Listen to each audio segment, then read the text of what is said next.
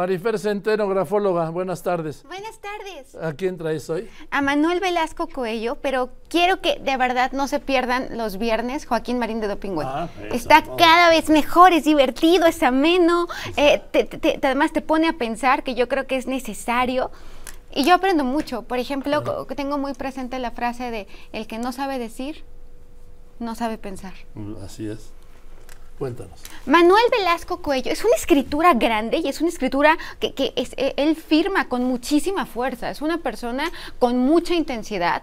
Es una persona que al tener una escritura inclinada hacia la derecha nos habla de la capacidad que tiene para adaptarse a las situaciones, a las cosas. Una persona que además necesita de estarse moviendo todo el tiempo, impaciente, acelerado, vanguardista. Es una persona que además le gusta innovar, le gusta pensar diferente, le gusta adelantarse a los acontecimientos. Eh, me, impresiona porque además hay un círculo, eh, que, un medio círculo envolviendo la firma, como si fuera un 10 de maestra de cuando éramos chicos, que te ponían ese 10, una persona protectora, una persona que además es realista. Una, la firma no es ni, ni, ni ascendente ni descendente, sino que es rectilínea, por lo tanto tiene los pies en la tierra, conoce perfectamente sus fortalezas, sus capacidades, es enigmático y es muy entregado. ¿Qué más ves?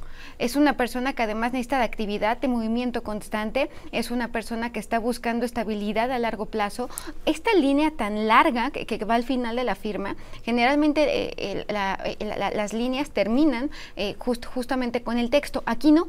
¿Por qué? Porque pide mucho respeto a su espacio, a su privacidad, es protector, muy orgulloso de sus raíces, por eso la escritura empieza con, con estos óvalos y además una persona que tiene sentido del humor, que tiene una gran agilidad mental, pero que nunca se rinde, que yo creo que es una de las grandes fortalezas de Manuel Velasco Coelho, esta resistencia y esta capacidad para adaptarse a las circunstancias.